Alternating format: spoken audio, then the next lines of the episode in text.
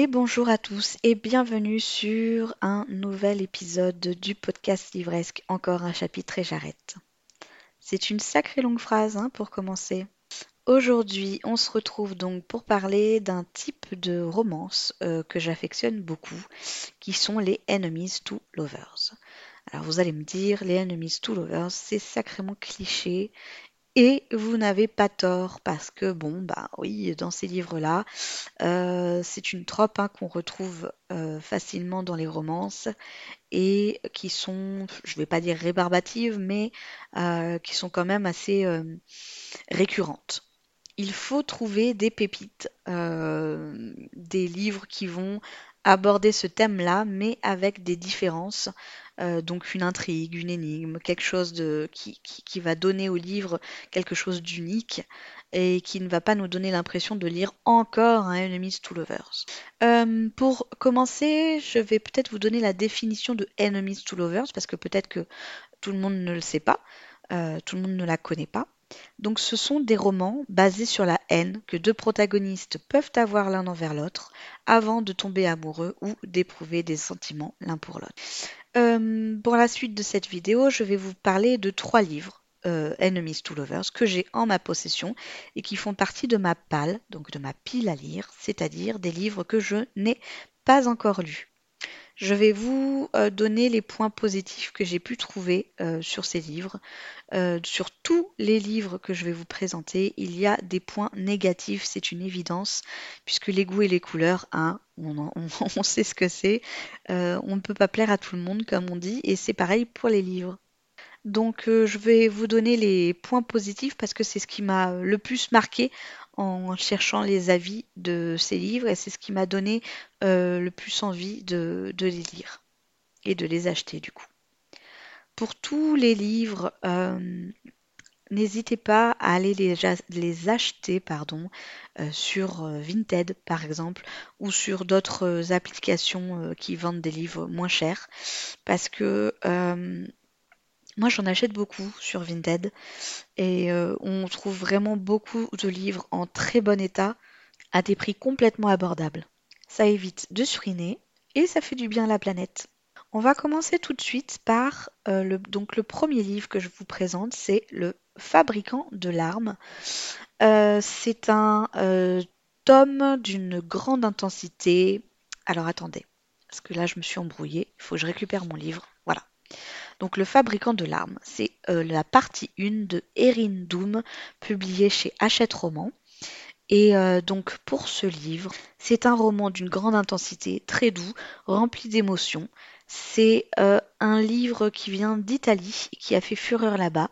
A priori, c'est une dark romance young adulte et qui va peut-être bientôt être interprétée en film.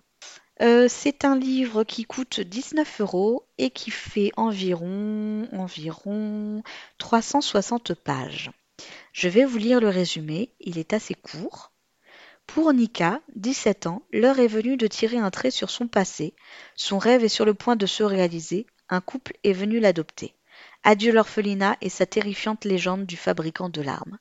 Mais dans sa nouvelle maison, Nika n'est pas seule. Rigel, l'orphelin agité et mystérieux avec qui elle a grandi, a lui aussi été adopté. Et il compte bien faire de la nouvelle vie de Nika un enfer. Pour Nika et Rigel, la guerre est déclarée, celle de la haine qu'ils se sont voués, ou des sentiments qu'ils n'oseront jamais s'avouer. Alors j'espère bien qu'ils oseront s'avouer ces sentiments-là, quand même, parce que on veut de la romance, hein, n'empêche. et oui, le Enemies to Lovers est aussi une romance, et surtout une romance. Ça peut être parfois des slow burn. Donc un slow burn, c'est quand la romance met énormément de temps à arriver et qu'elle arrive presque à la fin du livre. Et euh, vous avez beaucoup d'ennemis to lovers euh, pardon, slow burn. Oh, c'est vachement compliqué à dire cette phrase, enemies to lovers, slow burn. Euh, parce que, et ça c'est je trouve euh, les meilleurs livres, quand ils prennent vraiment le temps de se détester, de se haïr, de se pourrir la vie, tout en mélangeant un peu de sentiments parce qu'on sent qu'il y a une tension sexuelle tout le long du livre. c'est ça que j'aime retrouver dans, ce genre de roman. En second, je vais vous parler euh, du livre qui s'appelle Frost. Ah oui, donc oui, ce que je vous ai pas dit pour euh, le premier livre que je viens de vous présenter, donc Fabricant de larmes, c'est qu'il y a déjà un euh, tome 2 qui est sorti année 2023 en août. c'est Le Fabricant de larmes, mais partie 2, tout simplement. Donc maintenant, je passe à Frost de C.N. Crawford, publié chez Corrigan Éditions. Alors, je ne sais pas si on dit Corrigan ou Corrigan, mais moi j'ai tendance à dire Corrigan. N'hésitez pas à me à, rectifier ma faute si j'en fais une euh, en commentaire. Donc pour ce livre-là, il est à 18,90€. Il a environ 330 pages et euh, il est magnifique. Il a une couverture qui est vraiment très très belle très très très très très très belle. Euh, ça, c'est donc le premier tome et vous avez le deuxième tome qui est déjà paru, euh, pareil, euh, année 2023, qui s'appelle Ambrosia. Sur ce tome-là, on est sur des complots, de la traîtrise, des combats, des mystères et des malédictions. Je vais vous lire le résumé. Donc à 26 ans, Ava ne croit plus en l'amour. La jeune femme, mi-fae et mi-humaine, abandonnée à la naissance, s'est toujours sentie comme une paria. En plus, elle découvre le jour de son anniversaire que son petit ami la trompe et elle s'enfuit pour échapper au sombre avenir auquel elle semble destinée. Alors, quand Taurin, le roi des Fae, annonce qu'il va la choisir pour devenir sa reine, Ava ne comprend pas. Pourquoi le roi voudrait-il qu'elle monte sur le trône alors qu'ils se sont détestés au premier regard? Que cache son sourire diabolique, son air glacial et son allure tellement séduisante? Dans les couloirs d'un palais qui résonne de mille complots, Ava découvre qu'elle ne peut faire confiance à personne, à commencer par le roi lui-même, mais le plus grand des dangers, c'est cette étrange attirance qu'elle commence à éprouver pour lui. Pour survivre, pour survivre, ils doivent être prêts à tous les sacrifices. Voilà pour ce, pour ce livre qui mêle délicieusement fantaisie et romance. Euh, c'est un résumé qui m'a beaucoup attiré, même s'il peut me faire un peu peur euh, lorsque la dernière phrase étant euh, c'est cette étrange attirance qu'elle commence à éprouver pour lui. Et voilà, j'ai peur que la romance arrive trop rapidement et qu'on n'ait pas assez de enemies avant le Two Lovers, tout simplement. Donc euh, n'hésitez pas à me dire si vous l'avez lu en commentaire, me dire si mes doutes sont fondés ou pas. Et en dernier, je vais vous parler d'un pacte avec le roi elfe, euh, qui est le premier tome d'une saga dont le deuxième tome s'intitule Une danse avec le prince Faé. Ce sont des livres qui peuvent se lire indépendamment l'un de l'autre, sans aucun problème. On va parler de magie, de secrets, de mariage forcé et de romance. Alors ces derniers temps, en tout cas pour euh, l'année 2023, je trouve euh, qu'il y a pas mal de livres qui sont sortis avec des mariages forcés. Euh, je sais pas, je ne sais pas trop ce qui s'est passé chez les auteurs et les autrices, mais euh, vraiment, c'est bah là, c'est le deuxième livre que je vous présente où il y a un mariage forcé. Et je trouve que c'est déjà pas mal, deux sur trois livres, quand même pas mal. Donc pour ce livre-ci, euh, on est sur un livre qui coûte 25,95€ parce qu'il est magnifique. C'est la version collector que je me suis offerte euh, avec ce beau jaspage vert.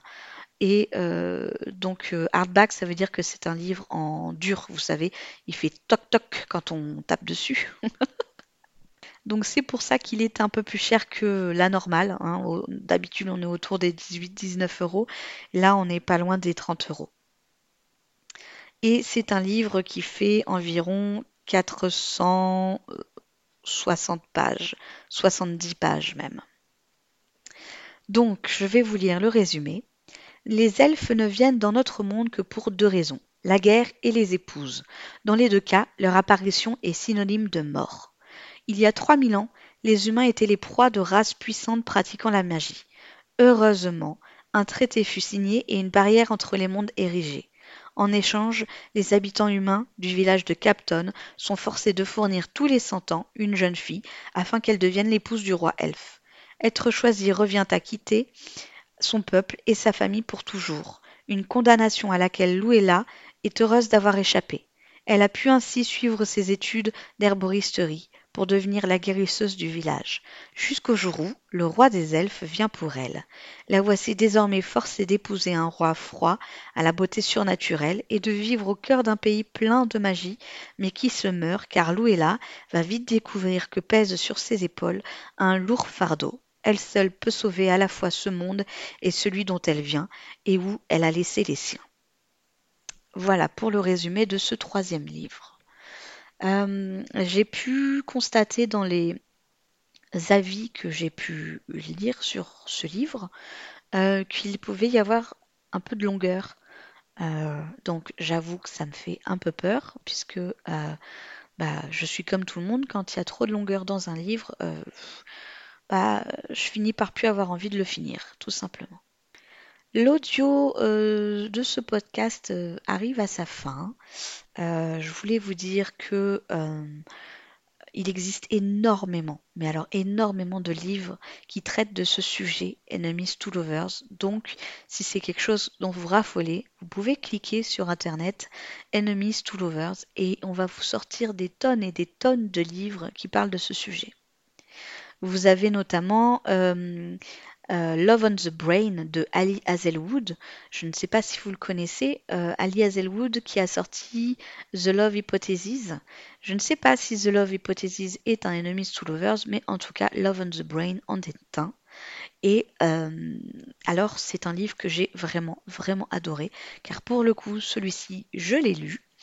on nous parle de deux scientifiques qui sont donc scientifiques à la NASA, et donc il va y avoir, euh, en début, ils se détestent, hein, tous, les deux. En tout cas, on pense qu'ils se détestent, mais va s'en suivre des sentiments et tout ça, tout ça. La trope de base. Euh, mais dans ce livre, on ne nous parle pas que de ça.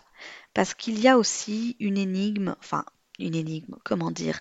Il va leur arriver des choses, euh, il va y avoir du complot, il va y avoir pas un meurtre, mais une tentative de meurtre.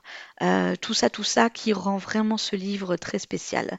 Parce que je sais pas si je l'ai dit, je l'ai peut-être dit, hein, je me répète, mais pour euh, ne pas tomber justement dans euh, le schéma classique et très cliché des Enemies to Lovers, eh ben, il faut trouver des, des livres qui se démarquent un peu des autres.